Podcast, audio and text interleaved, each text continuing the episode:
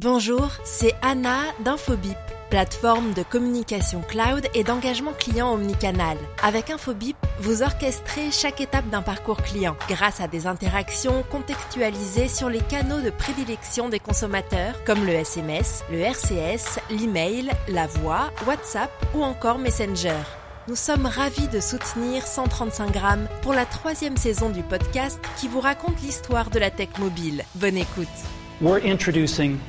Three revolutionary products of this class.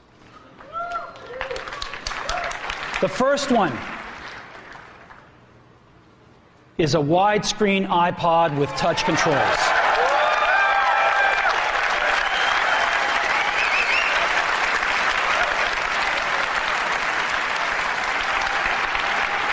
The second is a revolutionary mobile phone.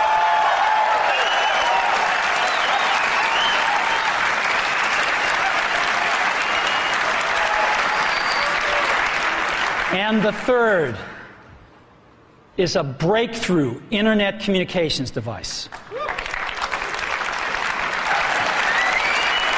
These are not three separate devices. This is one device. And we are calling it iPhone.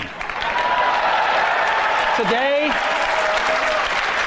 today Apple is going to reinvent the phone. Regrouper trois appareils en un, un appareil photo, un lecteur MP3 et un téléphone mobile. Enfin, c'est le propre de l'iPhone. Et en plus, avec une navigation excellente, euh, une ergonomie, euh, enfin, une nouvelle technologie avec l'écran tactile. Il y a beaucoup de choses qui, euh, qui jouent en la faveur de l'iPhone. Je suis là depuis 14h30 pour venir acheter mon iPhone avec mon abonnement Orange. Un téléphone de, de, de cette trempe, c'est le prix sur le marché. Aujourd'hui, un téléphone hors abonnement, ça coûte. un bon téléphone, ça vaut 600 euros, donc 400 euros avec abonnement. Si je le garde 6 mois, ce sera quand même ce sera raisonnable.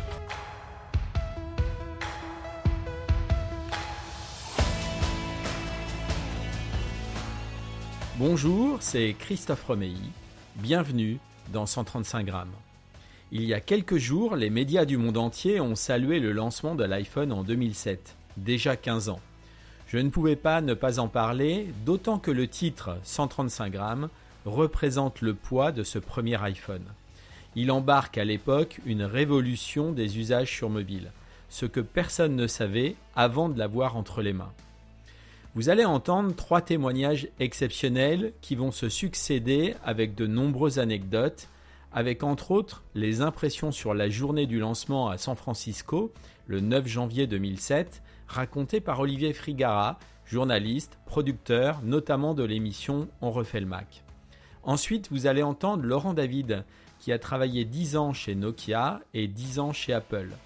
Cette journée a fait basculer sa vie professionnelle puisqu'il a participé à la stratégie des ventes de l'iPhone, de l'iPad, chez les opérateurs en France, puis en Europe. Et enfin, le dernier témoignage, c'est Laurent Gatignol. Il a créé iPhone.fr, sans eux, le jour même où Steve Jobs a montré l'iPhone au monde. Il a été la première ressource francophone sur tous les sujets de l'iPhone, l'iPad et Mac, avec une audience de plusieurs millions de lecteurs. Vous êtes prêts pour ce nouvel épisode? C'est parti salut euh, Olivier, content de, pouvoir échanger avec toi autour de, des 15 ans de l'iPhone. Déjà 15 ans, on a pris un coup de vieux tous les deux. Euh, bon, toi, tu, suis l'actualité euh, d'Apple beaucoup plus précisément que moi depuis, depuis des années. Bien malgré moi. Hein non seulement tu es un passionné, mais je pense que demain, tu pourrais écrire un livre sur la saga Apple avec ton, ton point de vue. Oui, il faudrait que je m'y mette hein, si j'avais le temps. Pourquoi pas produire un documentaire puisqu'on fait beaucoup de vidéos en ce moment avec On refait le Mac. Ou un documentaire. Mais tu as, une plume particulière, Olivier. Et moi, je le sais parce que je t'ai lu pendant des années dans, dans, les, dans les magazines que tu écrivais, où tu as écrit, donc c'était super. Écoute, Olivier, pour démarrer, raconte-moi la première expérience que tu as eue avec l'iPhone. Euh, comment ça a démarré? Est-ce que c'est est -ce c'est la couverture de, du lancement euh, à San Francisco? Ou est-ce que tu as, des choses à nous dire qui se sont passées un peu avant le lancement ou pas? Euh, ben, flashback, hein, 15 ans en arrière, je suis journaliste euh, de, du magazine SVMA, qui était à l'époque euh, un petit peu le, magazine euh, référence autour de l'actualité Apple en France. Hein, C'était depuis une vingtaine d'années, hein, c'était vraiment la bible du Mac à l'époque. Hein. Euh, et j'étais, comme chaque année au mois de janvier, à Macworld San Francisco. C'est là qu'avait lieu chaque année la grande messe technologique d'Apple. Et Apple sortait, au mois de janvier le principal produit de l'année.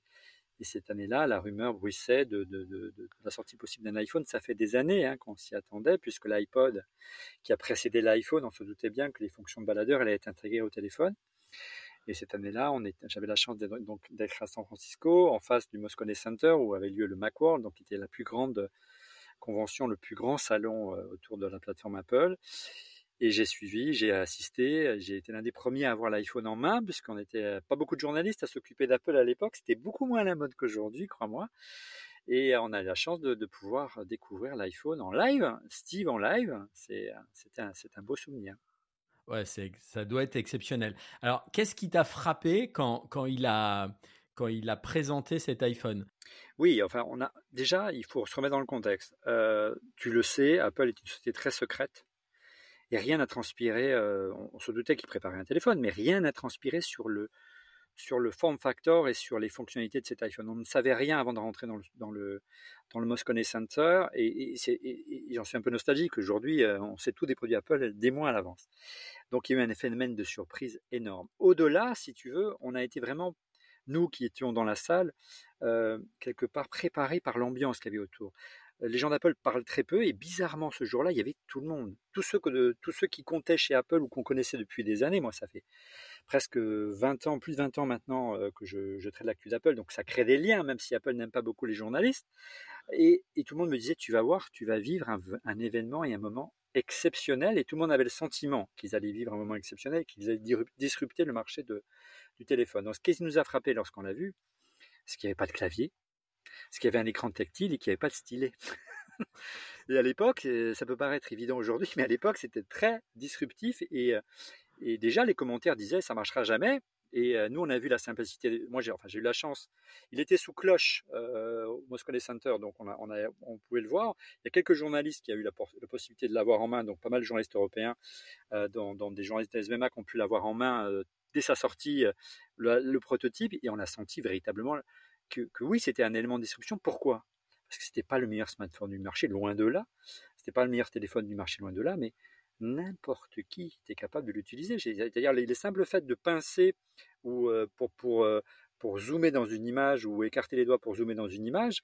Euh, auparavant, sur un téléphone Nokia, ou un smartphone Sony ou un smartphone Microsoft, il fallait cliquer sur plus, cliquer sur moins. Là, ils ont perdu déjà 80% des utilisateurs grand public voilà, la simplicité d'usage, ils ont tout compris avec ça, en disant au-delà de l'écosystème, de l'App Store qui est arrivé après, ils ont réussi à mettre dans la poche Internet à la population mondiale, au monde entier, et à rendre accessible à ma grand-mère l'usage d'un smartphone. Et c'est là où je me suis dit, ouais, ça va, ça va cartonner, et, euh, et c'était pas l'avis de tout le monde à ce moment-là, évidemment. Bah, c'était loin de la vie de tout le monde. Il y avait beaucoup de, détracteurs. Comment comment tu as tu as vécu cet événement euh, euh, Vous étiez combien de Français? Tu sais combien vous étiez de Français sur place? De journalistes français, je comptais sur le doigt de la main. On devait être quatre quatre ou cinq. Tu vois, donc c'était pas pas grand chose. Euh, il y a toujours, euh, il y avait beaucoup plus de journalistes US parce qu'Apple est une institution. On était à San Francisco, hein, les lancements avaient lieu là-bas, donc ça avait une Apple, euh, San Francisco, pendant les Macworld, pendant les événements, les lancements d'Apple, euh, se mettait aux couleurs d'Apple. Il y avait des affiches partout. C'était euh, Apple City à ce moment-là. Donc, euh, beaucoup de journalistes US. Mais on a, dès la sortie de, dès, que la keynote s'est terminée de, Steve, euh, on a vu les camions régis débarquer de CNN, de NBC, de CBS, de tous les networks américains qui couvraient pas les ventes. Et on se disait merde, là il y a un truc à faire. Donc, on a vu débarquer tous les, tous les euh, tous les networks américains qui ont couvert l'événement et ont compris tout de suite la portée. Et puis tous nos confrères qui n'étaient pas avec nous, qui étaient pour la plupart au CES de Las Vegas qui avait lieu en, même temps, c'est-à-dire qu'ils ont, avant de disrupter le marché du smartphone, Apple et Steve ont, disrupté le CES, c'est-à-dire que un seul constructeur a attiré euh, l'actualité et, euh, a fait la une de de toute la tech face au CIS qui, qui résumait l'ensemble du marché, qui, qui, qui, qui, réunissait l'ensemble des constructeurs. Et ça, déjà, c'était une performance. Et tous mes confrères US, enfin, confrères européens et français en particulier, m'ont tous appelé de Las Vegas ou de Paris pour qu'on fasse des duplex. Je pense à Jérôme de France Info à l'époque, euh, enfin tous, Repain, euh, TF1, LCI, pour qu'on fasse des duplex depuis Paris, depuis, euh, le Mosconnais, parce que j'avais la chance d'être là et, et, expliquer pourquoi ça va être euh, une disruption, du moins pour les médiathèques. À l'époque, il y avait l'intelligence et euh, la clairvoyance de parler de texte qui n'était pas forcément évident. Est-ce que tu as pu, est-ce que tu as pu parler à l'époque à des gens de chez Apple le, le jour même du lancement et, et c'était quoi l'objet des conversations à l'époque hein? Oui, on a, pu parler bien sûr, puisqu'on a eu un produit briefing tout de suite après avec les responsables d'Apple. Donc, d'abord, on a eu, je t'ai dit déjà, de ce qui est rare, c'est-à-dire les gens d'Apple n'ont pas le droit de parler à la presse, ils peuvent te dire du jour au lendemain, hein, s'ils te parlent avant même. Donc là, on c'était, j'exagère, je pense que c'est avec la nostalgie du, du nostalgie Steve qui fait qu'on revit le moment, mais c'était une grande famille hein, à ce moment-là, Apple, vraiment. Euh, même si c'était déjà une grande entreprise, c'était une entreprise mondialisée mais il y avait une proximité qu'on n'a plus aujourd'hui. Et, quand on est arrivé et qu'on était un journaliste un petit peu euh, reconnu au sens que euh, on, pouvait établir une relation de confiance, c'est important d'établir une relation de confiance quand on est journaliste et pas faire n'importe quoi. Euh, on a senti une, pas une connivence, mais une proximité. Il se languissait de ce moment ils avaient la pression parce qu'il faut se souvenir que quelques jours, on l'a su après, auparavant, rien ne marchait hein, sur l'iPhone, ça plantait, c'était une catastrophe. Euh, mais ils étaient tous unanimes pour nous dire tu vas vivre un moment exceptionnel. C'est ce que je te disais. Déjà, on avait déjà ce euh, euh, ce moment privilégié. Je me souviens, j'avais croisé Pascal Cagny, qui était le, à l'époque le, le, patron d'Apple Europe, qui était l'un des rares vice-présidents français au niveau mondial. Hein, c'était quelqu'un d'un qui avait une, certaine importance au sein d'Apple, euh, qui avait fait le déplacement pour l'occasion, alors qu'il venait jamais à San Francisco pour ces événements-là, qui était toujours en retrait et qui nous, qui, avait vu le, qui était à côté de moi lors du lancement. Donc c'était, voilà, on était, euh, c'est comme si j'assistais à un match de foot avec les avec les joueurs, en gros. Tu vois, c'était un petit peu le, sentiment que j'avais et j'ai vraiment vécu un moment à part et, la consécration, j'imagine, d'années de travail pour beaucoup de gens chez Apple et le sentiment de vivre un moment historique. Maintenant, si tu veux, lorsqu'on a rencontré les, responsables d'Apple derrière, il n'y avait absolument pas une, comment dire, un sentiment de, de disrupter le marché. Il y avait un sentiment de disrupter les usages, comme a su le faire Apple historiquement, par la simplicité d'utilisation notamment. Hein. Euh, l'ambition d'Apple, il faut, s'en souvenir, hein. à l'époque, c'était de peser 1% du marché. 1%. On est bien loin aujourd'hui. euh, voilà, donc même Apple avait n'avait absolument pas prémédité le succès qu'a l'iPhone aujourd'hui. Est-ce que tu savais Ils ont bien aidé par les, ils ont bien aidé par les concurrents qui n'ont pas pris le virage, hein, mais, mais bon. Ah bah c'est clair, c'est clair. On pense à Nokia euh, notamment. Ah oui, c'est sûr. Nokia, Microsoft et, j'en passe. Et Nokia particulièrement. Ouais, Nokia particulièrement. Et surtout qu'ils avaient la techno et ils avaient certaines choses dans, dans les cartons quoi depuis longtemps. Euh, question est-ce que tu avais est-ce que tu avais entendu parler du développement d'iOS? Est-ce que tu savais que c'était des équipes euh, françaises qui avaient développé une grande partie euh, en France? Tu le savais ça au moment J, quelques temps après, ou tu l'as su que quelques années après? Bah, tu sais que dans On refait le Mac, donc l'émission que j'ai le plaisir de présenter depuis le podcast, on peut appeler ça comme ça, hein, même si c'est de la vidéo, on a une version audio depuis maintenant 12 ans. On a un personnage récurrent qui est Monsieur X, qui est un ancien responsable marketing d'Apple et qui, était pour moi, au-delà d'être un, de mes meilleurs amis, et je l'embrasse, euh, d'être, qui était un personnage important au sein d'Apple France. Et pour moi, journaliste, un moyen aussi d'avoir quelques infos. Donc on savait depuis des années qu'un certain Jean-Marie Hulot, qui était euh, un ami, un proche de Steve Jobs, un, super talentueux ingénieur euh, en matière d'interface qui était une référence absolue euh, mondiale, travaillait sur un projet de téléphone en France pour Apple. Il avait travaillé chez Next, il avait travaillé pour le Mac pour, pour développer Interface Builder, qui était vraiment l'un des premiers outils de développement pour le Macintosh, qui, parce que le Mac on pouvait pas développer dessus, hein, c'était pas voilà. et, et on savait qu'il y avait une équipe, on en avait discuté aussi avec Pascal, qui, qui l'avait peut le dire maintenant qu'il nous l'avait confirmé du bout des, du bout des lèvres, mais qui avait une équipe de, de, de, développement ultra secrète à Paris, pas loin de, de Iéna et par la suite pas loin de l'Opéra, qui travaillait sur un projet secret. On ne savait pas ce que c'était. Hein. Et, on a eu la chance de recevoir après, parce que Jean-Marie, qui a aujourd'hui malheureusement disparu, qui est parti il y a déjà deux ans, a depuis accepté notre invitation à On refait le Mac et c'est peut-être l'épisode le, plus exceptionnel que j'ai eu la chance de faire, même si on n'avait pas les moyens de prod qu'on a aujourd'hui. Il est extraordinaire. D'ailleurs, j'encourage tous ceux qui, qui t'écoutent là à pouvoir rechercher dans tes archives. Ouais, il est vieux, hein, il a 5 ou 6 ans cet épisode. Hein, mais c'est un, moment, c'est un moment, c'est un moment passionnant. Et il nous raconte, euh, donc c'était vraiment un ami proche de Steve, et ils sont pas nombreux à être, euh, voilà, c'était l'un des Français qui était certainement le plus proche de Steve, qui, carrément vivait chez lui à la maison, parce qu'à un moment donné, il vivait aux États-Unis, il avait pas, de, il avait des problèmes de carte verte, donc carrément il vivait chez Steve parce qu'il pouvait pas avoir d'appartement, donc ils étaient vraiment très proches. Et à un moment donné, il en a eu marre des États-Unis quand Apple a, racheté Next et qu'il faisait partie de l'équipe de Next, il a choisi de rentrer en France. Et Steve, euh, bon, l'a pas mal pris, mais a gardé des contacts euh, euh, chaleureux avec lui. Et chaque fois qu'il venait à Paris, notamment pendant Apple Expo, qui était, qui avait lieu, qui était un grand rendez-vous de la plateforme Apple en Europe et à Paris en particulier à chaque mois de septembre, il venait voir Jean-Marie histoire de toucher, de, d'échanger avec lui, de, parler un petit peu des grandes tendances du marché, parce qu'il s'était, il sentait les choses, Jean-Marie. En plus, c'était un globe trotteur, il voyageait énormément.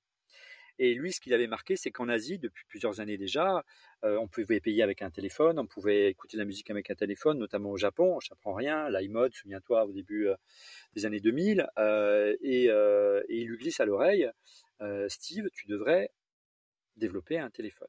Et qu'est-ce qu'il lui répond Steve? Ça, c'est Jean-Marie qui, c'est dans Refait Mac, allez le voir. Il lui répond du tac au tac, mais tu dis une connerie. souvent, c'est Steve, c'est comme ça. Souvent, c'était souvent épidermique il n'était pas facile, hein, Steve Jobs. Euh, mais l'idée faisait son chemin, et puis au bout de quelques semaines, il l'a rappelé. Il lui a dit euh, Ouais, c'est pas con ce que tu dis, je pense que tu as raison, que l'iPod va se faire disrupter si on sort pas un téléphone, parce que les baladeurs, la fonction baladeur va intégrer, intégrer dans le smartphone. Mais il y a énormément de travail à faire en amont. Et le premier travail à faire en amont, c'est que, parce qu'on l'a oublié toute cette période-là, c'est faire en sorte que mes contacts, que mes rendez-vous, que mes euh, que mes musiques se synchronisent facilement avec mon téléphone. Et ça, déjà à l'époque, c'était un, chemin, de, traverse. C'était vraiment une croix impossible à, à porter. Hein. C'était hyper compliqué de synchroniser son Nokia, son Ericsson à l'époque avec un Mac ou un PC. C'était hyper compliqué. Et les premiers travaux sur lesquels ont travaillé euh, les équipes de euh, de, notre ami Jean-Marie, ça a été de travailler à des outils de synchronisation. À l'époque, ça s'appelait iSync. Tu sais, c'était vraiment le moteur de synchronisation de macOS 10. iCal, qui existe toujours, qui est le calendrier de macOS. Et après, travailler sur le noyau, c'est-à-dire le, portage de, de, de, macOS sur une, sur une puce ARM, puisque c'est ça dont il s'agit, ARM. Euh, et en fait, euh, iOS, c'est quoi? C'est macOS allégé, hein, parce que c'est ça dont il s'agit à l'origine à l'époque, si tu veux, lorsqu'on euh, on a titré euh, l'arrivée de l'iPhone, à SB Mac, on avait titré euh, Apple met le Mac dans la poche. C'était vraiment ça. Donc voilà, c'est à peu près tout ce qu'on sait aujourd'hui sur la portée des travaux de Jean-Marie et des équipes parisiennes à Paris. par la suite, il en a été dépossédé pour des raisons politiques. Steve était malade, il était entouré d'une cour qui, disait attends, c'était un projet trop important. Et sur le fond, ils avaient raison pour que ça soit pour qu'il soit externalisé quand on sait le, le, culte du secret d'Apple donc ils ont tout fait pour que le projet soit rapatrié aux États-Unis mais aussi pour euh, en garder la paternité et, voilà. Jean-Marie euh, ne voulait plus rentrer aux États-Unis euh, a essayé de, convaincre Steve a fait quelques allers-retours et finalement a lâché l'éponge et a fini par démissionner. Donc euh, il ne l'a pas confirmé Jean-Marie mais on m'a dit qu'à l'époque un jour il était rentré chez, dans son bureau et, les Xserve les serveurs qui hébergeaient les, les développements de de, de, avait été carrément vidé euh, du jour au lendemain. Euh, c'est sûr que c'est une pratique qui a dû beaucoup le blesser. Il, a, il est parti. Euh, il a été pas mal dragué par, par Google ça a fait d'autres histoires, mais on peut en parler pendant des heures parce que par la suite, euh, Steve, quand il a su ça, il a appelé Google en disant vous arrêtez de débaucher mes ingénieurs, donc ils ont signé un pacte de non-agression et ça a fait toute une histoire puisque par la suite on a découvert que on pouvait pas débaucher des, des choses, donc des, des, gens de chez Apple ou des gens de chez Google, donc ça c'est une forme de, de ça, ça, touche à la concurrence, donc ça, ça a débauché sur un, un procès. Ça n'a pas, changé. Hein, ça n'a pas changé. Ouais, mais, pas changé. Mais, mais, si tu veux, voilà, on avait le sentiment que quelque chose se préparait. On n'avait pas d'informations particulières. Tout ce que je te raconte, on l'a appris a posteriori. Surtout quand Jean-Marie est parti, que euh, on, a eu la possibilité, si tu veux, de discuter avec lui et, encore une fois, de, parce qu'il était très méfiant, hein, Jean-Marie, comme pourrait être méfiant tous les proches d'Apple parce qu'il était, il nous connaît, me connaissait pas et, et il a fallu des mois de, de négo. et je me souviens, c'est amusant pour l'histoire, mais ça c'est une autre histoire. Comme souvent dans Refait le Mac, quand on reçoit des, anciens d'Apple, et puis il y a, très récemment on a reçu Tony Fadell qui était le papa de l'iPod et aussi de l'iPhone, donc lui aussi on a sa version de l'élaboration de l'iPhone qui est différente de celle de Jean-Marie évidemment. Euh, mais euh, voilà, souvent quand ils viennent, ils veulent pas parler du sujet principal qui nous intéresse. Nous, c'était la genèse de l'iPhone, donc on l'invite pour nous qui nous parle de ces années Next, de ces années avec Steve. Et puis on, il s'aperçoit qu'il est dans une atmosphère euh, conviviale, qu'on n'essaye pas de le piéger, qu'il peut être en confiance. Et finalement, on a prévu comme des questions sur le sujet qui nous intéresse, et on arrive à les glisser. Et dans le fil de la conversation, dans la confiance, on arrive à, faire parler des, euh, sur des sujets dont il était hors de question. Je, euh, voilà, je me souviens d'une interview de Tony Fadel, encore une fois, il n'y a pas si longtemps, il, arrive en plateau avec nous. On a négocié pendant deux heures et demie avec son entourage pour le faire venir. Euh, évidemment, il nous a demandé des questions à l'avance. Évidemment, on ne voulait pas. Évidemment, il a fallu négocier. C'est un bras de fer pendant des mois. Et puis, il arrive au maquillage et il nous dit, bon, bien sûr, je ne parle pas de Steve Jobs. Je fais, euh, Tony, tu viens de nous parler pendant une heure de la genèse de l'iPod, tu vas pas parler une seule fois de Steve. C'est pas possible. Donc, c'est des gens qui peuvent se lever et s'en aller. Donc, et, dans la conversation, ils voient l'engouement des gens sur les réseaux sociaux, les questions Twitter, euh, et, on arrive, et finalement, il a parlé de Steve pendant 40 minutes, et après, il voulait plus partir. Jean-Marie, il a parlé de l'iPhone pendant une heure, il a, il a fait qu'on coupe l'émission à un moment donné. Voilà, c'est euh, avec Philip Stark, il voulait pas parler de son bateau qu'il a designé pour Steve, et pendant 50 minutes, il a parlé de son bateau. Voilà, c'est le quotidien de, tu, tu, tu connais ça, j'imagine, en faisant tes podcasts de ton côté. Merci, euh, merci Olivier hein, pour, pour toutes ces anecdotes. allez, une dernière avant de clôturer quelles sont les premières applications, si tu t'en rappelles, que tu as utilisées sur ton iPhone euh, en 2007 la première application qui m'a vraiment. D'abord, c'est les usages, comme je disais tout à l'heure. C'est le, multipoint, les écrans multiplins. C'était du jamais vu euh, au sein, au sein de. Voilà, c'est vraiment révolutionnaire en, son temps. Le tactile existait déjà, mais il fallait, euh, c'était pas précis, il fallait un stylet. Euh, et puis euh, souvent il y avait une décorrélation, entre le, l'usage du tactile et le, le, look and feel du système d'exploitation et de l'interface. Là, on avait vraiment une vraie harmonie, une vraie osmose, et c'est la première fois que je sentais ça sur du tactile. Et là, je me suis dit, waouh, c'est simple, et il y a un vrai argument de vente déjà. Mais l'application moi qui m'a le plus bluffé, au-delà des applications de téléphonie qui étaient déjà vraiment pas mal, de vue, ne fût-ce que la, tu sais ce qui était ce qui est aujourd'hui très commun, qui est la, le, le, le, le voicemail, le, répondeur vocal euh, visible. Hein, tu peux choisir. Avant, il fallait écouter tous ces messages. Ouais, c'était, c'était tout nouveau. Euh, voilà, là, tu peux écouter. Voilà, bah, ça déjà, c'est une idée géniale en termes d'usage. On voit la valeur ajoutée en termes d'usage. C'est ça la force euh, d'Apple. L'application qui m'a le plus bluffé, c'était celle de Google. C'était Maps, c'était Plan. Euh, et d'ailleurs, c'est la plus belle démo qu'a fait Steve sur la scène du Moscone où, où il montre comment ça marche plan pour nous. On a un GPS intégré, c'est, tout bête. Vous cherchez un Starbucks, il tapait Starbucks, il y avait 200 Starbucks autour du Moscone Center. Il clique, il y a le numéro, il appuie, il appuie sur le bouton, ça, téléphone, il dit bonjour, je suis Steve, je voudrais. Il y a combien de personnes dans le Moscone 2000 2000 cafés, s'il vous plaît? Et là, la personne dit comment? Voilà. Ça, c'était euh, voilà comment un téléphone devient naturellement un objet, un, internet communicateur, hein, comme il l'appelait à l'époque, et aussi un, baladeur et aussi un système de, vidéo. Tout ça s'entremêlait, tout s'harmonisait de manière tout à fait naturelle. Euh, c'est par la suite que l'iPhone a explosé. Hein. c'est un an plus tard, hein, tu t'en souviens, lorsque la version 3G est arrivée, parce que la version Edge c'était une vraie catastrophe ça n'a pas super bien marché le premier modèle. Hein. C'était trop cher, c'était le modèle économique avec les opérateurs était particulier. Euh, tu le payais plein pot, hein, autour de 600-700 euros, euh, euh, et tu étais obligé de t'étais coincé avec un, opérateur mobile. Et, l'App Store est arrivé un an après, et les prix ont fondu comme neige au soleil pour 200 euros, 150 euros pour avoir un iPhone. C'est ça qui a contre un abonnement. Hein. C'est ça qui a fait, après le modèle économique des opérateurs ont changé, mais c'est ça qui a vraiment fait exploser l'iPhone. Et euh, moi, ce qui m'avait par contre euh, surpris à l'époque, c'est qu'il n'y avait pas d'écosystème. Euh, les, les, responsables d'Apple ne, ne, ne, juraient que par la web app en disant on veut pas d'application sur l'iPhone. Ça peut faire sourire aujourd'hui, on n'en veut pas, c'est pas le modèle qu'il faut. Pourquoi? Parce qu'il y a des applications, il y a des virus, c'est compliqué à, à, à, à, développer, il faut à chaque fois développer des technos, etc. Là, vous faites un site application et ça marche tout seul. Et ça demande aucune compétence particulière. Ce qui était plutôt bien vu, mais ce n'était pas l'attente du marché. Et, et, on a vu se développer des, des, des, des, des boutiques d'applications, je dirais, comment dire, pirates en parallèle ou, qui, répondaient à ce besoin-là. Et, et Apple s'en est inspiré. Et c'est là où le succès de l'iPhone a explosé. Il y a une app pour ça au niveau du slogan. C'est vraiment le début du succès de l'iPhone où on découvrait comment un téléphone devenait, donnait vraiment un couteau de Suisse multimédia, hein, puisque c'est ça dont il s'agit.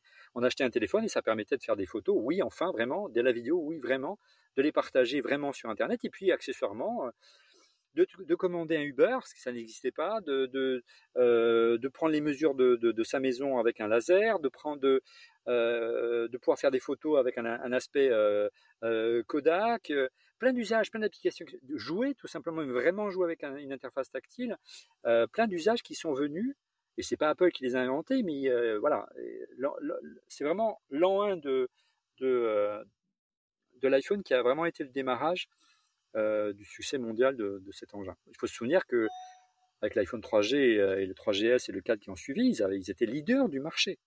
Ils étaient devant Android. Hein. Mais euh, bon, tout le monde n'achetait pas des smartphones à l'époque.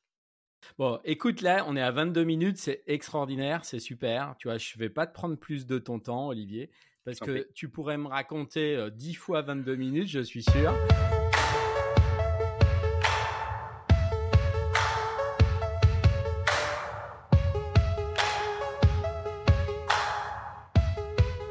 Laurent, heureux de te retrouver après plusieurs années. Euh, j'ai voulu t'avoir pour euh, parler de, des 15 ans de l'iPhone euh, parce mhm. que tu as vécu cette époque de l'intérieur et je pense que peut-être tu as quelques anecdotes et faits à nous raconter. Je veux bien que tu te présentes sur ce que tu faisais à l'époque et puis tu peux dire ce que tu fais maintenant d'ailleurs. D'accord. Mais écoute, donc euh, Laurent David, prénom Laurent, nom David. Euh, j'ai travaillé pendant euh, 10 ans, presque 11, chez Apple en France et ensuite euh, en Europe, euh, basé à Londres. Donc moi, j'ai lancé l'iPhone. j'ai lancé l'iPhone en France. Je, je, vais te raconter ça. Et après 10 années, presque 11 passées chez Apple à Londres, je suis rentré en France et j'ai totalement changé de vie. J'ai quitté la tech et, je suis devenu vigneron, néo-vigneron, on va dire, même pour être un peu plus euh, humble. Hein, je suis encore dans la phase néo, où, euh, et donc euh, j'ai repris un vignoble avec des investisseurs à, Saint-Émilion, une petite pépite qui s'appelle le château Elmus, EDMUS, qu'on fait renaître, et qui est, qui est un vin absolument excellent. Et donc, c'est une nouvelle aventure dans un univers totalement différent après, après la tech, après Nokia 10 ans, Apple 10 ans. C'était un vrai changement volontaire de, vie et je suis très heureux.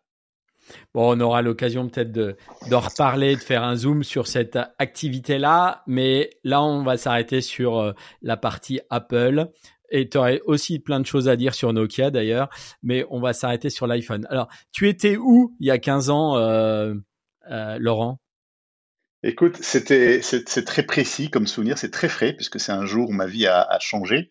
Moi, j'étais au CES de Las Vegas et euh, comme euh, je dirigeais à ce moment-là pour Nokia euh, la France et le Benelux, la filiale, j'étais parti donc au CES avec tous mes clients de l'époque pour leur présenter la vision, la stratégie, les nouveaux produits de Nokia. C'était le moment où Nokia avait, avait compris avant tout le monde hein, que le téléphone ça allait être euh, euh, tout sauf uniquement téléphoner, envoyer des SMS. Donc, ça va être de, un lecteur de musique, un appareil photo, ça va être un, communicateur Internet, et une, une, une, plateforme de jeu, voilà. Et, euh, et donc, euh, donc voilà, j'étais, j'étais dans une énorme salle au CES de Las Vegas, qui est pleine. J'avais mon micro, euh, mon micro, et je présentais ma roadmap, et puis et personne ne m'écoutait. C'était très frustrant. Personne ne m'écoutait à ce moment-là. Parce qu'au même moment, à quelques centaines de kilomètres de miles de là, il y avait un monsieur qui s'appelait Steve Jobs qui était monté sur scène et qui annonçait, qui annonçait l'iPhone. Au même moment, j'étais, euh, j'étais sur scène. Euh, voilà. Et, euh, donc, euh, ben, tu peux imaginer l'effet que ça a fait, la bombe que c'était totalement inter-sidéral. Et, et donc, bon, ben voilà, enfin, ma présentation se termine. On me dit, ben oui, ça y est, l'iPhone est annoncé. on le savait, hein, chez Nokia, on savait qu'il y avait quelque chose qui arrivait. Les, les, fournisseurs avaient, avaient fuité. On savait qu'il y avait, il y avait un, un, téléphone Apple qui arrivait. On savait pas que c'est l'iPhone, mais voilà. Donc on avait les Q&A, on était briefés, on savait quoi répondre, on était prêts. Euh, mais bon, voilà, moi je rentre, euh, je termine ma journée, je rentre à l'hôtel, j'allume CNN et puis je vois, euh, je vois la présentation de l'iPhone et là, bien sûr, je suis, je suis scotché.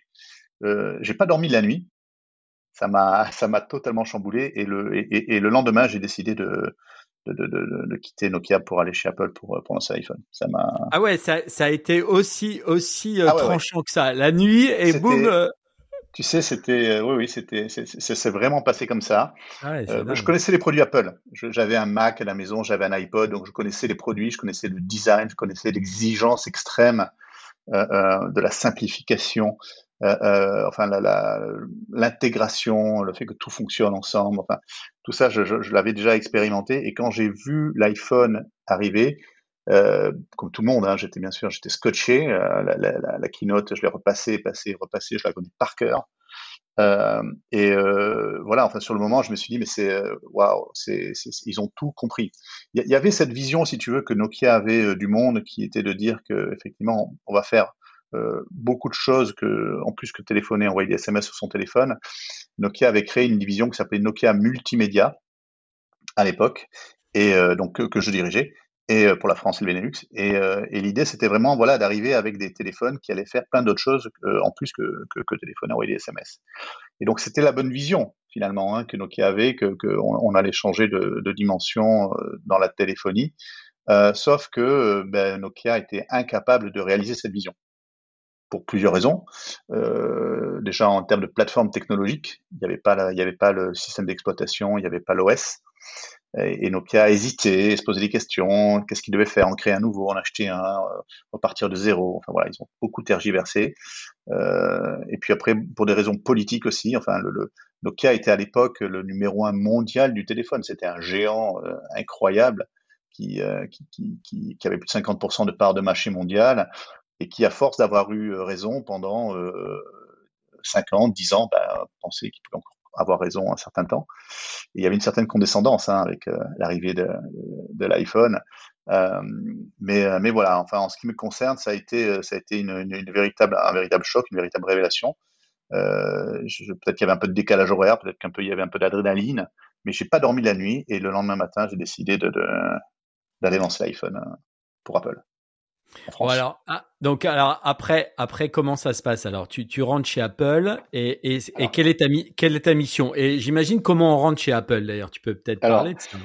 Ouais, c'était c'était c'était assez drôle parce que euh, euh, en fait il n'y avait pas d'équipe iPhone en Europe.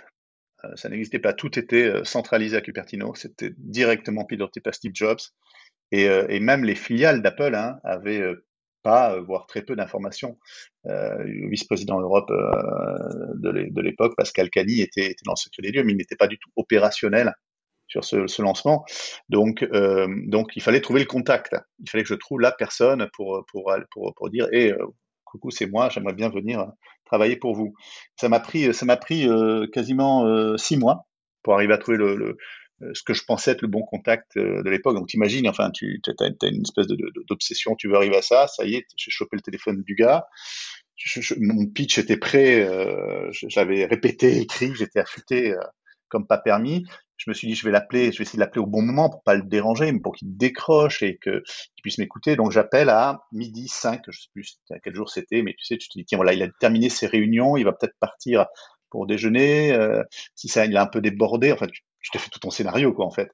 Et donc, j'appelle, bim, je tombe sur, euh, sur la bonne personne, je citerai pas son nom. Et là, j'entends euh, euh, des cris d'enfants et des poufs. En fait, il était en vacances, il était au bord d'une piscine. Donc, tu vois, là, le truc, tu dis, eh merde. Mince, pardon, faut que je dise. Voilà. Et mince, alors. Tout ça pour ça. Et donc, donc je déroule mon pitch, tu sais, un peu, un peu tendu, un peu énervé. Et il me dit, voilà mon email, envoyez-moi votre CV. Boum, il raccroche. Et là, mince, tout ça pour ça. Enfin bon, voilà. Donc bah, bah tu fais, euh, tu, tu, tu, tu, obéis, tu envoies ton ton CV euh, qui était prêt aussi. Et là, on me rappelle, euh, enfin, euh, le lendemain, en me disant, euh, voilà, est-ce qu'on peut, on peut, on peut se voir, on peut discuter. Et là, j'ai enchaîné, j'ai enchaîné 12 entretiens. 12 entretiens. ouais, 12 entretiens. c'était c'était pour arriver en fait à ce que finalement ma candidature soit présentée à, à la bonne personne à Cupertino. ça dure ça dure quasiment quatre mois hein, cette affaire. et puis et puis voilà un jour une proposition arrive ferme finale et là, là, t'hésites un petit peu quand même parce que le lancement venait de se faire aux États-Unis. Donc, énorme buzz. Les téléphones à l'époque étaient importés sous le manteau. Ils étaient euh, déverrouillés. Ça valait une fortune, les premiers iPhones. Et donc, on attendait le lancement en France, hein, qui n'avait pas encore eu lieu. C'était d'abord AT&T aux États-Unis au mois de, juin, je crois. Et euh, l'automne devait arriver en France. Et donc, euh, et donc là, on voit que la vague était montée très, très, très vite. Mais elle était aussi redescendue très, très, très vite. Le modèle d'Apple à l'époque, c'était je vends un téléphone euh, un prix, euh, prix, plein, pas de subvention d'opérateur, pas d'intervention d'opérateur euh, dans, le prix. Et, on était à l'époque où en France, les opérateurs vendaient des téléphones à 1 euro.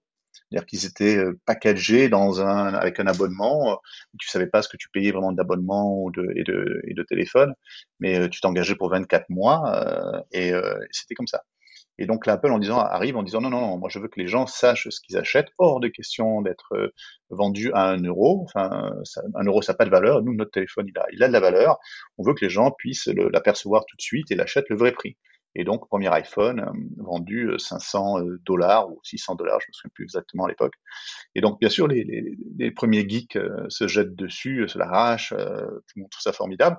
Mais mais ça fait pas ça suffit pas pour faire un marché de masse et donc la vague retombe assez vite.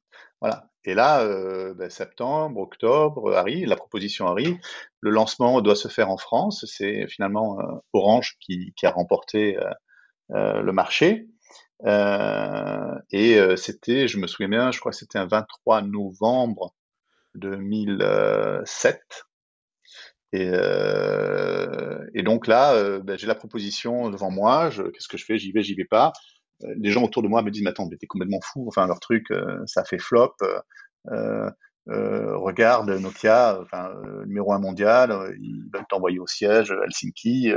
Qu'est-ce que tu, tu, tu, tu, vas quitter cette entreprise-là pour aller chez des gens qui ont vendu 500 000 téléphones alors que les autres, ils en vendent des millions.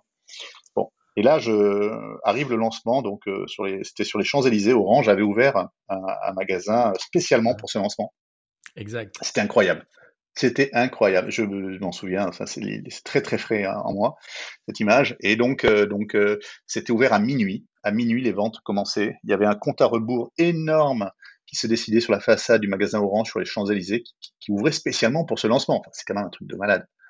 Et, euh, et là, à minuit, sous la pluie, sous le vent, des caméras partout, les, voilà, et surtout une file d'attente elle faisait pas le tour de l'arc de triomphe, mais c'était, enfin, il y avait, il y avait une, une queue mais immense devant le magasin. Les gens attendaient sous la pluie, dans le noir, un 27 novembre à minuit. Ils attendaient pour acheter un téléphone. Et ça, enfin ça, on le, on le voit nulle part. Ça, enfin, tu, tu vois ce genre d'engouement. Non, nulle part. Tu vois ça pour un, tu vas à un concert. Tu vas, tu vas, un, tu vas euh, à un match, euh, de, de, de, un événement sportif. Là, les gens vont faire la queue, mais, mais, mais pour un téléphone, enfin, un, un appareil électronique, c'était du jamais vu.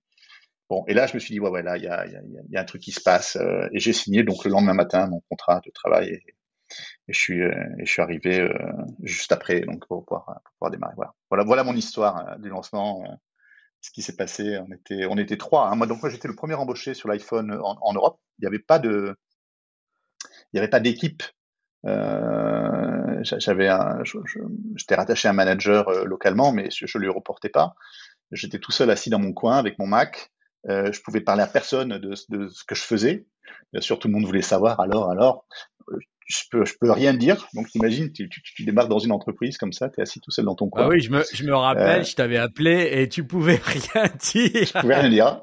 Voilà. C'est clair. Euh, ça a été, c'était non, mais non, bah, bien sûr. Et, et, même à mes collègues de, de bureau qui, qui, voulaient savoir, qui s'occupaient eux du Mac, de l'iPod à l'époque.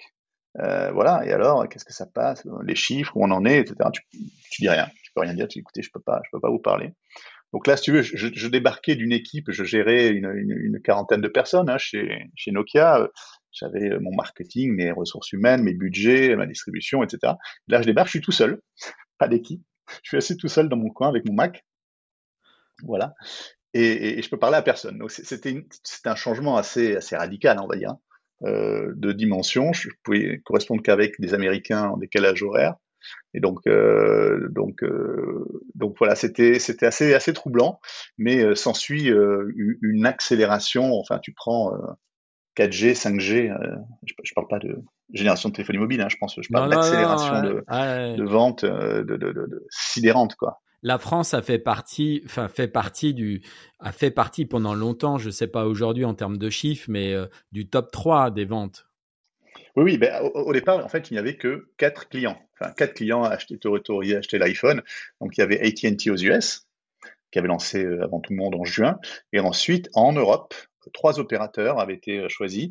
Orange en France, grâce à la vision de son management et de ses équipes, euh, c'était aussi révolutionnaire, on pourra en parler, parce que ça a changé beaucoup de choses. Il y avait donc euh, euh, en Allemagne T-Mobile, Deutsche Telekom, et en Angleterre c'était British Telecom qui s'appelle O2. Euh, voilà. Et donc euh, voilà, seulement trois clients dans le monde et donc effectivement la, la, France avait fait un très très fort démarrage euh, pour être pour être quasiment deuxième deuxième pays, troisième pays des fois. Et euh, enfin, l'engouement était là. Il y avait, il y a, il y a toujours eu une communauté Apple euh, forte, solidaire, euh, qui ont qui ont tenu euh, le Mac avec le Mac hein, pendant des années. Euh, et, euh, et, donc, elle attendait ce produit de pied ferme. C'était impressionnant. Qu'est-ce qui a fait que Orange a, a, décidé de mettre le paquet sur sur ce sur ce smartphone qu'est l'iPhone? Euh, Ils ont senti que ça allait changer euh, euh, changer les usages parce que comme tout le monde, même s'ils l'ont eu entre les mains à un moment donné, euh, la plateforme était pas, euh, il n'y avait pas l'App Store. L'App Store est arrivé un an. Quoi qu'au lancement en France, est-ce que l'App Store était lancé? Je euh, non, non, non, non, non, non, il n'y avait pas d'App Store. L'iPhone était fermé. Tu pouvais pas, tu pouvais pas installer l'application. Ça n'existait pas. Alors qu'est-ce qui a fait qu'Orange est parti dans dans dans, dans l'histoire en fait?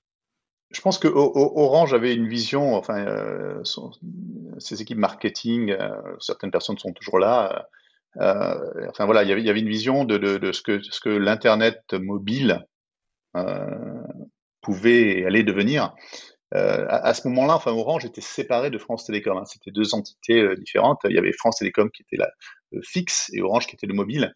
Et donc, c'était des équipes euh, un petit peu, un petit peu différentes. Hein. C'était pas, c'était un peu plus funky, un peu plus rock'n'roll. Et ils avaient une grande latitude. Ils avaient une grande latitude.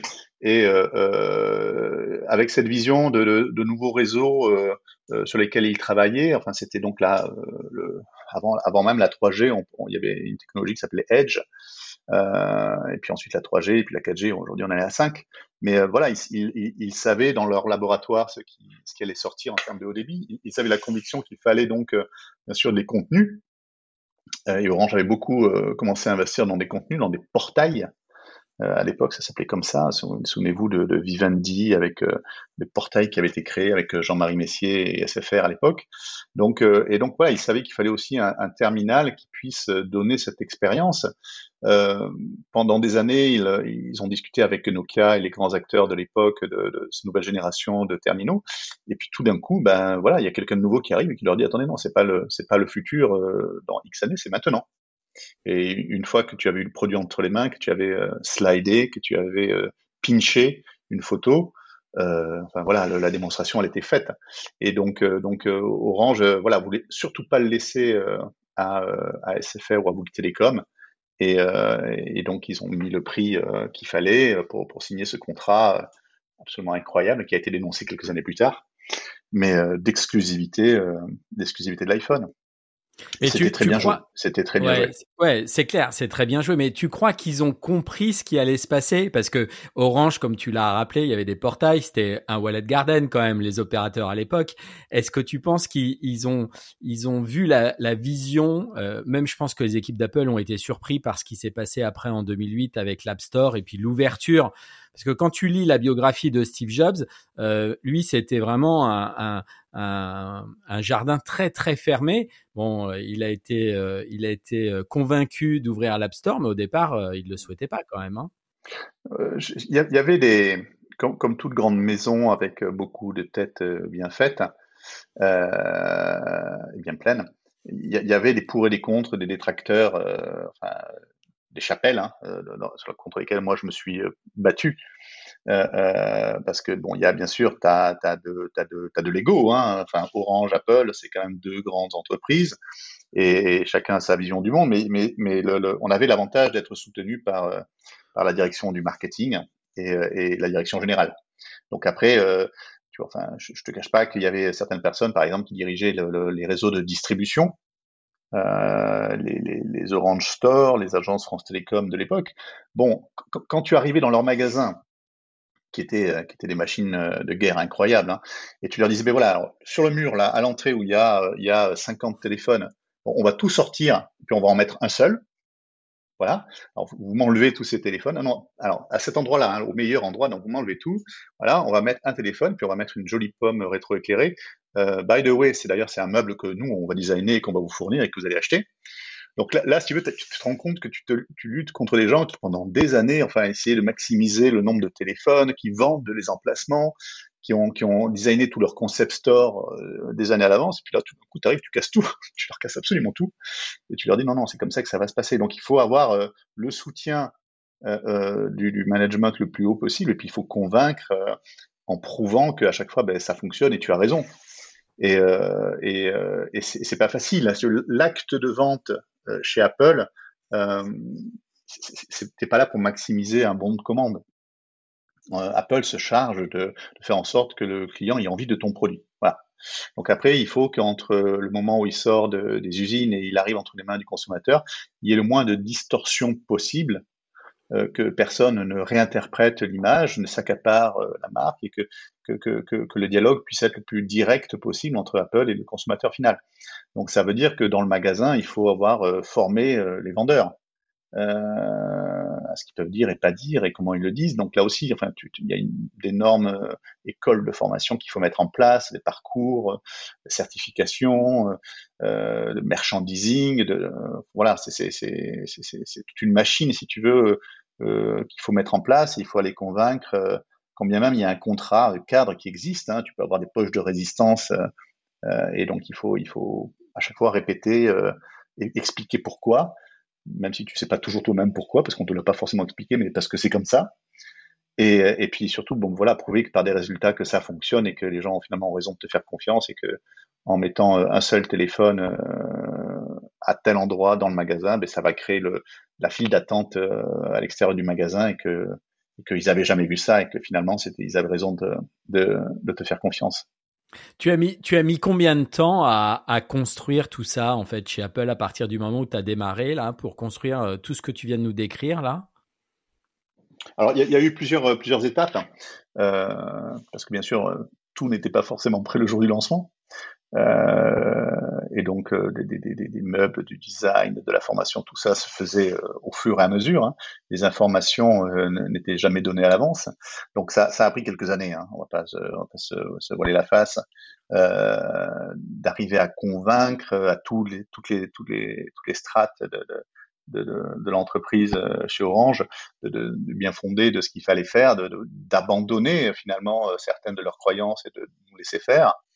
Euh, voilà, enfin ça prend ça, ça prend du temps. Hein. Moi je dirais euh, je dirais deux trois ans. Une, une, véritable accélération, ça a été euh, l'iPhone 3G.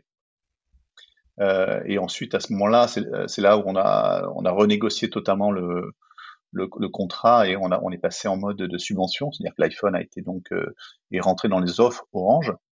avec un prix de, de 1 euro. Je me souviens bien, on, on était arrivé à faire du, de l'iPhone à 1 euro et puis est allé sur 24 mois. Et euh, donc voilà, il a fallu renégocier ce contrat, il a fallu le mettre en œuvre.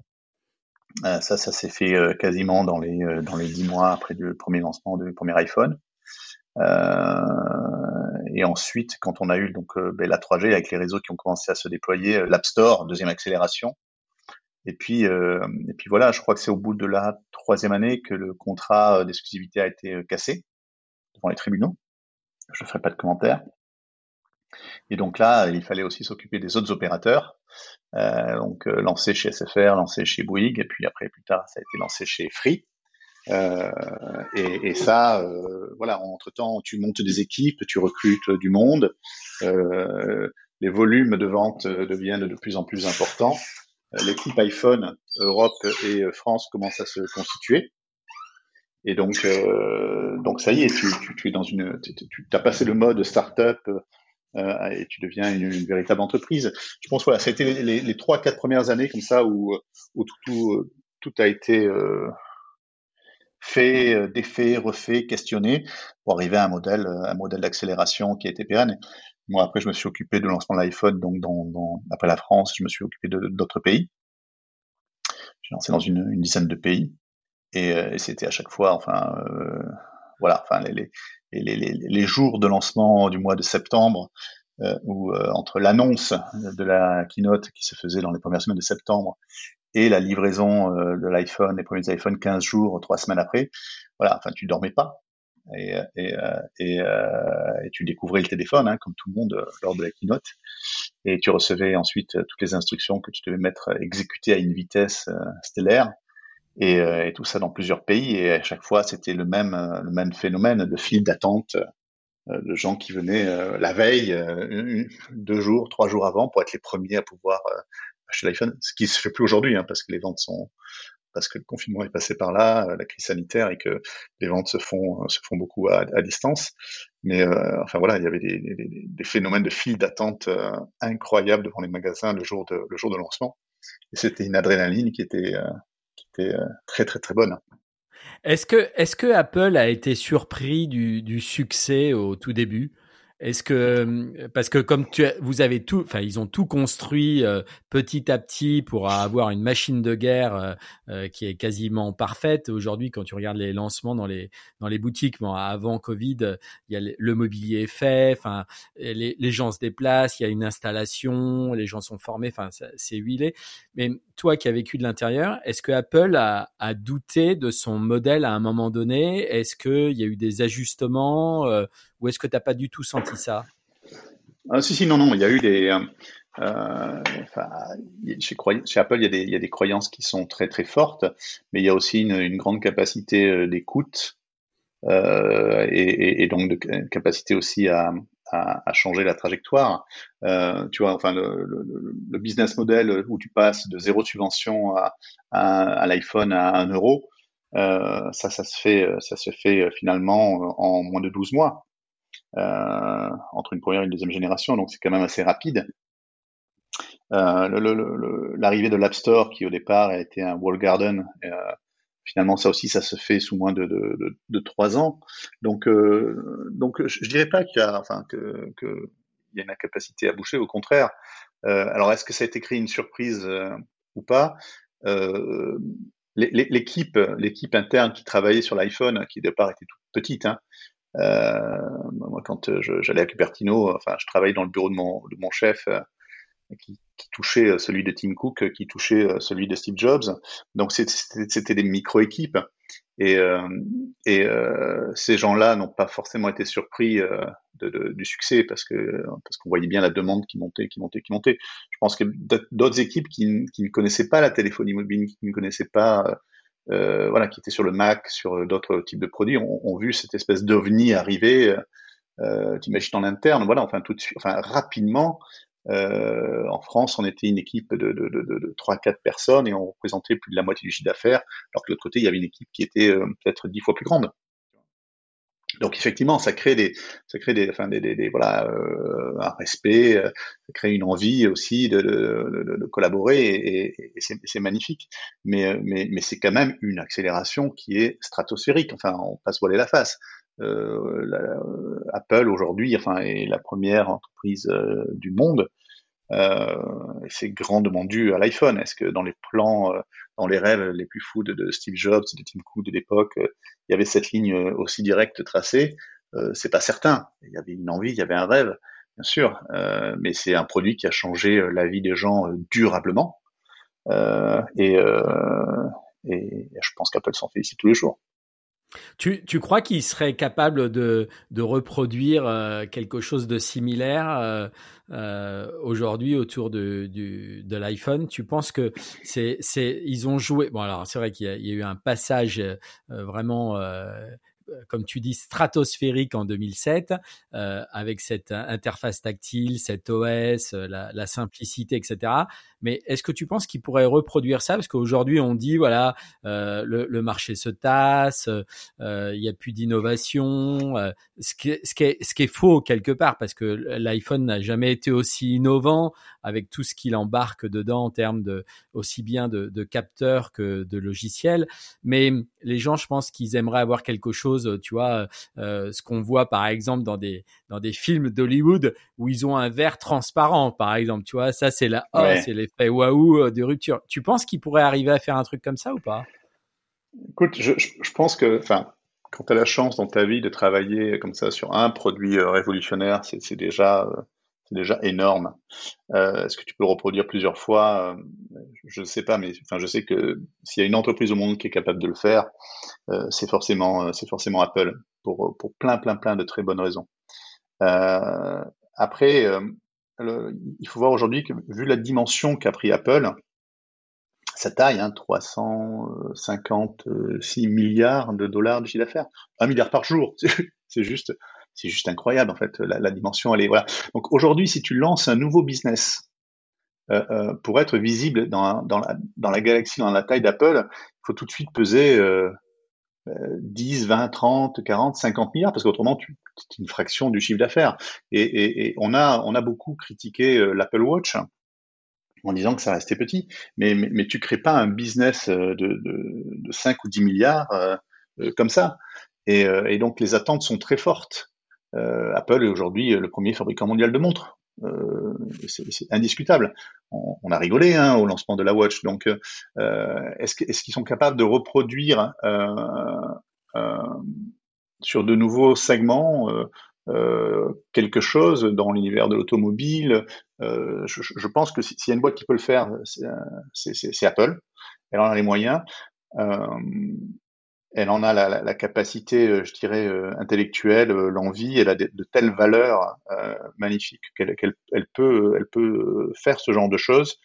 Euh, maintenant, c'est dans une autre échelle, quoi. Enfin, c'est c'est un autre, c'est un autre niveau, et, et, pour que ça pèse, pour que ce soit enfin, visible, il faut tout de suite, il faut arriver à trouver un business à 50 milliards en trois ans, et, et ça n'existe pas sous le sabot d'un cheval. Hein. C'est euh, donc ça, ça va leur prendre du temps. Ça va leur prendre du temps. Mais je, mais je, enfin les, les, les équipes euh, gardent cette obsession. Apple est une entreprise de produits et elle garde cette obsession de faire le meilleur produit du monde. Alors après, euh, on peut débattre, hein, on aime, on n'aime pas, euh, euh, mais, mais, mais c'est une vraie entreprise de produits, de produits et avant tout de produits. C'est le produit qui compte. Et ça, ça n'a pas changé depuis depuis Steve Jobs. Enfin voilà. Et donc et donc cette philosophie, cette approche, ce jusque boutisme, ce souci du détail, euh, ce perfectionnisme, enfin, euh, euh, ils sont capables de le mettre sur d'autres, euh, sur d'autres industries, sur d'autres secteurs. Euh, et, et, je suis persuadé qu'ils vont, ils vont, ils vont nous surprendre. Tim Cook prépare bien sûr sa succession, voilà. Et mais je pense qu'il a, il aura envie de partir avec, un, il a dit, hein, peut-être encore un, un dernier produit. Alors qu'est-ce que ce sera? Je n'en sais strictement rien, mais, euh, mais euh, je pense qu'ils vont, ils vont encore nous surprendre. Merci Laurent, en tout cas euh, c'est une belle conclusion. Euh, merci pour avoir passé un peu de temps et nous avoir raconté euh, euh cette époque particulière. Mais c'est vrai que ça a marqué, voilà, ça a marqué les, no, notre notre usage tout court, je pense, de, de, de, milliards de personnes en plus, parce qu'aujourd'hui, quand, quand, tu vois la base, c'est impressionnant quoi. Merci Laurent. Ça a changé notre façon de vivre. Il y a très peu de produits comme ça qui ont eu cette, euh, cette capacité à changer notre euh, façon de vivre. L'iPhone, euh, l'iPhone en fait partie. Donc, c'est une très belle aventure. Merci à toi.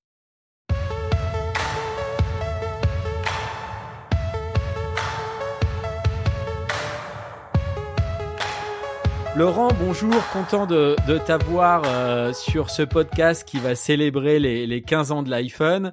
Alors, chaque année, on pourrait célébrer la, sortie de l'iPhone. 15 ans, c'est une date un peu, euh, un peu particulière, c'est vrai, parce qu'en 15 ans, il se passe beaucoup de choses. Laurent, toi, tu as des, tu as des souvenirs sûrement euh, très frais de ce qui s'est passé le 9 janvier 2007 et puis un peu plus tard au lancement euh, en France. J'aimerais que tu nous racontes en fait tes anecdotes de ces deux moments importants et comment ta, ta vie a un peu basculé aussi pendant ces jours. Eh ben écoute, effectivement, j'ai alors c'est plus des idées, c'est plus des souvenirs très frais, mais c'est vrai que c'est des jours importants parce que euh, moi, j'étais dans tout ce qui était, euh, enfin, passionné de mobilité, de petites, de petites machines intelligentes avec euh, Palm, etc. Auparavant. À ce moment-là, j'éditais déjà des sites sur, à titre personnel et, et par plaisir, sur tout ce qui était Pocket PC. Hein, C'était les, les, machines importantes du moment. En face, il y avait BlackBerry, mais globalement, les machines un peu intelligentes et ouvertes, c'était les, les Pocket PC de, avec l'OS de, de Microsoft. Et euh, il y a eu des bruits comme quoi euh, Steve Jobs allait présenter son téléphone, etc. Euh, j'étais pas du tout Mac, j'étais pas du tout Apple. Je, moi, j'ai eu été euh, dans une autre vie euh, plutôt côté Microsoft. Donc, à l'époque, il y avait un, quand même encore un peu de, de gros, de gros antagonismes. Et en fait, j'ai suivi cette conférence plutôt pour l'aspect mobilité. Euh, une conférence euh, absolument grandiose. Je me rappelle, j'étais euh, tard au boulot parce que je voulais pas, je voulais pas partir du boulot sans l'avoir en intégralité. Et puis j'ai vu, j'ai vu cette présentation, cette machine, il la sort de la main, il la sort de la poche, etc. Enfin c'est c'est assez grandiose, c'est du Steve Jobs de la grande époque, donc c'était déjà déjà quelque chose. Mais au-delà de ça, euh, face au Pocket PC que je connaissais, j'ai tout de suite vu des, des choses qui m'ont frappé. Euh, on oubliait le stylet, on tapait avec le doigt et ça avait l'air de marcher, alors qu'on a des gros doigts, donc en théorie ça ne doit pas bien marcher. Euh, on avait une machine, euh, c'était qu'un écran, alors qu'on était habitué à avoir des gros boutons un peu de tous les côtés, des grosses coques. On avait, on avait de la réactivité, on avait un écran qui avait l'air d'affleurer, alors qu'on était habitué à des écrans un peu profonds. Et globalement, on avait tout sauf une chose, on n'avait pas les applications. Et je me suis dit, aïe, aïe, aïe, c'est une super machine, ça peut être quelque chose, ça peut peut-être être l'iPod des téléphones, euh, parce que c'est Apple, parce que l'iPod cartonnait à ce moment-là et qu'ils avaient montré qu'ils étaient capables de, de, ravager un marché. Et, là, je me suis dit, mince, il n'y a pas les applis. Or, euh, qu'est-ce qui faisait la force de l'écosystème euh, Pocket PC à l'époque? C'était l'ouverture, les applis. On, aimait tout ça comme on les aimait sur, sur ordinateur. C'était les prémices, mais ça marchait déjà et ça existait, même s'il n'y avait pas d'App Store. Mais ça m'a quand même titillé. Et là, je me suis dit, ok, euh, le Pocket PC c'est bien gentil, mais je pense qu'il va se passer quelque chose avec euh, avec cette euh, avec cet iPhone. Et dans la foulée, dans l'heure qui a suivi le, la conférence, j'ai réservé le nom de domaine iphone.fr, donc iPhone sans e, parce que iPhone avec un e était pris. Et c'était pas pour y voir malice, hein, c'était juste que je cherchais un nom le plus court possible et le plus proche possible de l'idée. donc c'est arrivé en enlevant une lettre. Et du coup, effectivement, j'ai lancé le blog. Euh, si c'est pas dans la nuit, c'est le lendemain matin. Enfin voilà. Donc j'ai, c'est vraiment euh, une conférence majeure parce que, alors, majeure pour Apple, majeure pour plein de gens parce qu'on a tous quelque chose dans la poche qu'on n'aurait pas imaginé à l'époque. Mais pour moi, c'est effectivement aussi un tournant puisqu'en fait, euh, j'ai accompagné l'iPhone par le, le, blog iPhone.fr pendant une douzaine d'années après. Hein. Comment c'est organisé une fois que tu as déposé euh, le nom de domaine? J'imagine que euh, ça nécessitait un peu d'organisation personnelle. Comment tu faisais pour suivre l'actualité? Et puis dis-nous comment la, croissance de l'audience de ce site qui a marqué quand même euh, les internautes et, le marque encore parce que le, site, même si tu l'as cédé, est toujours existant. comment la croissance s'est organisée et comment tu t'es organisé toi? Alors, à titre personnel, c'était du travail un peu compliqué puisque c'était, moi, j'avais un vrai boulot. Hein, j'étais, euh, j'avais un poste de, de, de, management dans une dans une startup internet euh, assez importante. Euh, donc, c'était du travail du soir, euh, du week-end avant tout, et c'est aussi rapidement beaucoup de bonne volonté qui sont agrégées avec des gens passionnés qui, comme moi, avaient vu la machine de loin, puisqu'on se prépare, on est en janvier, elle n'est pas sortie aux US, elle est sortie nulle part, on l'a tous vu, on en rêve on a envie d'en parler, mais en fait globalement personne n'a rien pour en parler. Euh, mais euh, il y, a, y, a, quelque chose qui se crée et peu à peu euh, des bonnes volontés. Donc en fait le blog a été donc déjà j'ai pris une plateforme existante alors que moi j'étais habitué avant à coder mes propres sites. là ben, c'était 2007, on commençait à avoir des plateformes. là à l'époque c'était un dot clear des plateformes qui existaient, qui tournaient. Donc c'est ça qui a facilité le lancement. Ça s'est fait dans la foulée justement parce qu'il n'y avait pas besoin de, de, créer la plateforme. Euh, donc techniquement pas de souci, bien hébergé chez Gandhi à l'époque, euh, un super euh, super contact avec les équipes, très enthousiaste aussi, malgré le volume de trafic qu'ils voyaient arriver sur leur serveur de blog, qui était pas du tout pas du tout dimensionné pour ce type de, de choses là au départ. mais bon, super super, les mecs ont vraiment vraiment accepté et ont accepté le, le trafic et la charge. En parallèle, euh, blog très ouvert, c'est-à-dire qu'en fait, euh, les gens pouvaient poster, euh, enfin les gens, les rédacteurs ou les passionnés qui avaient, avec qui j'avais été en contact, avec qui j'avais échangé, qui m'avaient proposé deux trois articles, avaient tribune ouverte entre guillemets. je me rappelle plus si je validais les posts, peut-être au début, mais rapidement c'était c'était ouvert.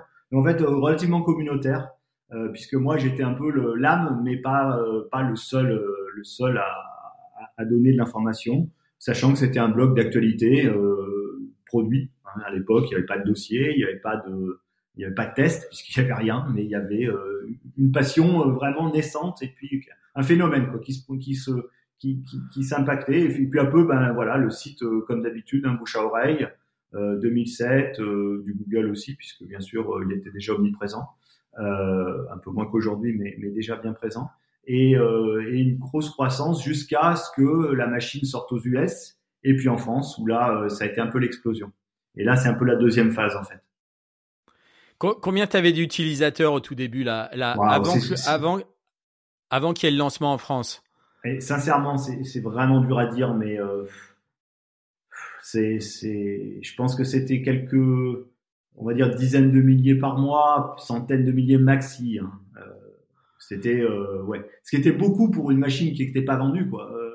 Mais mais pas grand chose par rapport à ce que ça va par rapport à ce qui se ce qui va se passer après où on va passer dans des dans des facteurs bien plus importants effectivement. Entre temps, c'est il y a une chose qui, qui a été lancée qui a été aussi un tournant majeur, c'est le forum.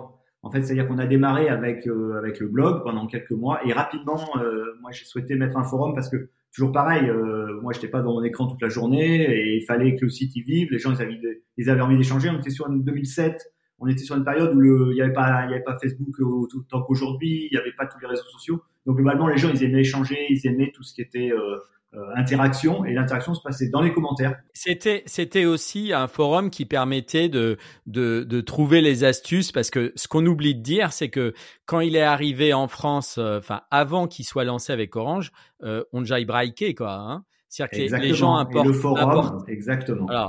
Euh, les commentaires ont commencé, mais c'est le forum qui a été le support à deux choses. Et ça, c'est marrant parce que j'ai recroisé des gens euh, pendant des années, je croyais des gens, ah oui, je venais sur ton forum pour ci, pour ça. Et en fait, globalement, pourquoi les gens aimaient le forum, c'était un, pour importer une machine des US. Alors, il y en a qui ont fait du bis, c'est-à-dire qu'il y en a qui revenaient avec des valises pleines d'iPhone, qui les revendaient via le forum. J'en ai croisé, ils m'ont dit, oh, si tu savais que moi j'ai vendu une machine sur ton forum, bah écoute, j'en suis ravi. Euh, et mais je savais pas, enfin, je pas bien. Forcément, c'est un forum, c'est ouvert. Et la deuxième chose, c'était effectivement euh, ceux qui ont jailbreaké, accompagnés par le forum, effectivement, puisque on avait la machine à l'arrivée des US euh, dans son emballage, et après, elle n'était pas utilisable en France telle qu'elle, donc là, il fallait, euh, il fallait prendre ce qui, ce qui avait disponible avec les, les grands hackers du moment, qui ont, qui avec leurs faits d'armes, avec leurs outils plus ou moins sophistiqués. Effectivement, oui, c'est deux dates importantes. est-ce que, est-ce que Apple, à un moment donné, a pris contact avec toi et a dit iPhone sans eux, euh, c'est quand même de trop ou ils t'ont laissé faire? J'ai eu, il faut être très clair, aucun contact avec Apple jusqu'à euh, 2010, on va dire. Euh, ouais, oh non, en fait, euh, globalement, aucun contact, ni positif ni négatif, c'est-à-dire jamais pour euh, nous dire ah ben, on a envie que vous parliez de notre machine, on a envie de vous en prêter une, etc. Et aucun aussi pour dire le nom de domaine nous plaît pas, faut, faut faire quelque chose d'autre. Donc euh, non, euh, on va dire c'était plutôt une ignorance mutuelle. Ok. Comment comment tu t'organisais pour suivre l'actualité? Parce que l'actualité, ce qu'on oublie de dire, c'est qu'au démarrage, euh, bon, allez, effectivement, il y avait des sites spécialisés comme le tien, Laurent, mais les sites spécialisés, il y en avait partout dans le monde. Euh, et donc il y, avait, ça sortait de partout. Et puis après, c'est ce que tu as dit, c'est qu'au départ il est sorti euh, sans application. 2008 lancement de l'App Store, et là on explose parce que tu t'es, tu as commencé toi à, à mettre en avant euh, un certain nombre d'applications quoi. Comment tu oui, ça, face à, à, ce flux quoi? Ouais, c'est ça, c'est ça, c'est effectivement une autre date importante. C'est-à-dire qu'en fait, pendant un an, Apple a expliqué que les applications ça servait à rien et c'était pas bien qu'il y avait les web apps et que c'était c'était le c'était formidable et qu'il fallait utiliser des web apps. Et globalement, euh, heureusement, heureusement, ils ont réfléchi à faire un app store et ils ont ils ont capitalisé sur ce qui existait déjà. Hein. Les nous, c'est ce qu'on avait comme application, on les installait avec des CD, etc.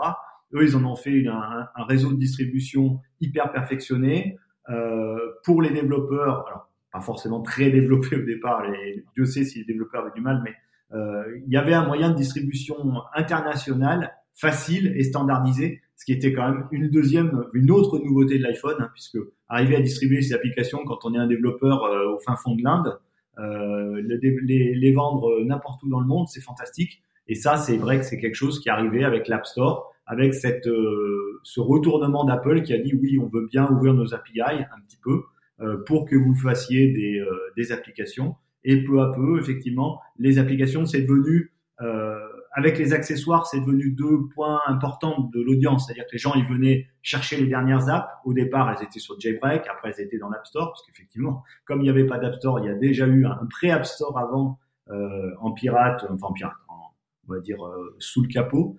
Euh, et, et, les gens venaient chercher ça. Et ça s'est poursuivi avec l'App Store, qui a été le succès qu'on connaît, puisque tous les App Store qu'on a aujourd'hui sont globalement issus de, de l'idée de l'App Store d'Apple. Hein. Faut pas se leurrer. Android Store, etc. sont, sont arrivés après. Absolument. Et alors, ce qu'on ce qu'on peut dire, euh, Laurent aussi, c'est que euh, ton site euh, iPhone.fr a participé quand même au succès de pas mal d'applications en France. Hein. Oui, alors ça, c'est vrai que ça c'est c'était un effet de bord, mais c'est vrai que l'audience qu'on a on est exprimé au départ en quelques dizaines de milliers par mois est, est montée à plusieurs millions par mois. Et effectivement, il y a le phénomène qui s'est passé, qui était quand on parlait d'une application euh, ben, globalement, elle devenait première dans l'App Store parce que l'App Store favorisait les, les mécaniques euh, de, de, de, téléchargement à une heure, un jour, euh, trois jours, je ne sais plus exactement les algorithmes, mais globalement, les, les téléchargements récents en pointe faisaient des, des, gros boosts et faisaient arriver dans les, dans les tops des classements. Et ça, c'était le bonheur pour un développeur parce que il était arrivé dans le top des classements. Une fois qu'il était dans le top des classements, il était visible et il était encore plus téléchargé. Donc, effet boule de neige. Et euh, oui, il y a beaucoup de développeurs français, puisqu'on était en, on était facilement en contact avec eux, euh, on, on, profitait ou ont eu la chance, enfin, ont eu la possibilité d'exposer leurs applis. Et nous, c'était c'était un vrai bonheur, hein, parce que de toute façon, euh, voir toutes ces applis, euh, nous, enfin, quand je dis nous, on était un certain nombre à rédiger sur le sur le blog. Combien vous étiez, Laurent? Combien vous étiez? Ça a, ça a, été très variable hein, puisque avant qu'ils deviennent 100% pro ou que là je reprenne la main et que je quitte mon, mon travail et pour m'en occuper à 100%, euh, on est passé, on est passé, je pars jusqu'à 5-6 rédacteurs permanents euh, euh, qui publiaient un, tous les 1 deux jours. Enfin, on était sur des rythmes de 10-12 articles par jour, je pense, peut-être un peu moins, 4-5. ce qui était tu, des gros sites d'actu à l'époque. Hein, ah ouais, ouais, c'était énorme. Voilà, il n'y avait pas Enfin, je c'était euh, en face, il y avait des cinettes, euh, voilà, c'était c'est des gros sites d'actu. Il n'y avait pas la foison qu'il y a aujourd'hui de, de, sites euh, de suite high tech et, autres. C'est clair, c'est clair. Tu as quitté ton job en quelle année du coup? À, quel moment tu as fait la bascule? 2010. En 2010, euh, en 2010, donc on est trois ans plus tard. bah là, le site est vraiment a, vraiment pris pris de l'ampleur au point que je me dis que euh, il peut pas rester comme ça. Soit c'est un, blog. Euh, on a eu quelques mésaventures aussi, un peu, juridiques, avec des posts qui avaient été mis par des rédacteurs et qui n'avaient pas, qui avaient pas eu euh, l'effet escompté, on va dire. Euh, donc globalement, je me suis dit, là, on est un tournant, c'est-à-dire que où je poursuis, enfin où le blog va s'étioler parce qu'il n'y aura pas d'âme et il sera pas conduit correctement, ou il est, il est beau aujourd'hui, on peut en faire quelque chose vraiment sympa et, où on va pouvoir euh, embaucher et faire tourner ça de manière professionnelle avec euh, des contraintes et plus de risques aussi euh, juridiques liés au moindre contrôle qu'il y avait dessus sur les armes. Donc du coup, 2010, ouais, tout à fait, où j'embauche rapidement un rédacteur, Sylvain, si tu nous écoutes, salutations, et puis un deuxième, et puis, euh, et puis, euh, et puis après, on est monté jusqu'à trois permanents et toujours avec des, rédacteurs pigistes également en parallèle. Euh, des super rencontres, hein, des gars euh, toujours qui avaient un autre boulot mais qui faisaient ça par passion, euh, rémunérés mais par passion, et vraiment des, dans, de tous les domaines, hein, dans, la biologie, dans le cinéma, vraiment des, des rencontres riches et foisonnantes.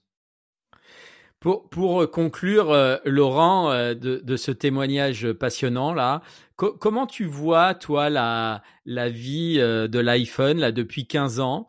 Tu trouves que la, trajectoire a été euh, parfaite ou tu penses que euh, la trajectoire euh, depuis quelques années là, elle, commence à, retomber? Ou est-ce que tu penses que l'écosystème est vraiment à son apogée hein? Alors, moi je dirais que j'ai été souvent frustré de la lenteur d'Apple, lenteur face au c'est-à-dire qu'on on sentait des opportunités et, on avait l'impression qu'Apple pouvait la saisir, mais la saisissait un, deux, trois ans après. Euh, donc, ce qui fait que je pense que l'iPhone euh, aurait pu être plus puissant aujourd'hui face à Android, euh, potentiellement en allant plus vite, plus fort. Je pense qu'il y avait des contraintes, des contraintes fortes de volume notamment. C'est-à-dire quand Apple met un, appareil sur le marché, il faut qu'il tourne et qu'il soit vendu par millions euh, dans les deux mois qui suivent, tout ça en assurant la confidentialité. Donc voilà, d'un point de vue client en attente, toujours une peu de frustration qui fait que L'iPhone a une super position, une super part de marché en termes de valeur. Euh, il a ses aficionados, mais en volume, c'est pas le plus gros vendeur d'iPhone en France. Je, je m'exprime pour la France avant tout, parce que parler pour le monde entier, c'est un peu différent. La, position aux États-Unis est, est, complètement différente. Mais pour la France, effectivement, euh, la trajectoire a été est, bonne. Aujourd'hui, euh, l'iPhone reste un objet de, de, désir. Euh, les gens qui sont chez Apple, globalement, je pense qu'il reste pas mal. Certains y viennent. Euh, maintenant, les tarifs, l'évolution des tarifs a fait aussi que ça a fait une barrière. Euh, donc, euh, je pense qu'ils sont, ils ont une très très bonne position. C'est une machine qui continue d'évoluer. Maintenant, faut pas se leurrer. Euh, le cycle, c'est pas aussi, c'est aussi pour ça que j'ai choisi moi de de, de, de, céder le site, c'est que j'avais l'impression d'avoir un peu fait le tour de ce cycle de l'iPhone un peu annuel, où on sait que en en juin, il va y avoir la conférence, on va avoir les API, on a à peu près les nouveautés qui vont arriver. En septembre, on a la machine qui va avec, euh, etc. Et c'est ce qui tourne. Et les aujourd'hui, les, les, améliorations commencent à devenir relativement incrémentales. On est sur de l'appareil photo, on est sur la photo avec intelligence artificielle. On, la, la, révolution, elle est plus là. Et la, je dirais que la situation, elle me semble très stabilisée pour, euh, pour quelques années, euh, jusqu'à ce qu'une révolution euh, semblable à l'iPhone peut-être vienne bousculer tout ça. Euh, voilà comment je, vois les choses. Euh, excellent. Une bonne part de marché, une belle part de marché en valeur qui va se poursuivre, qui n'a pas de raison de se faire euh, manger, mais qui a peu de chances d'exploser à terme, à court terme.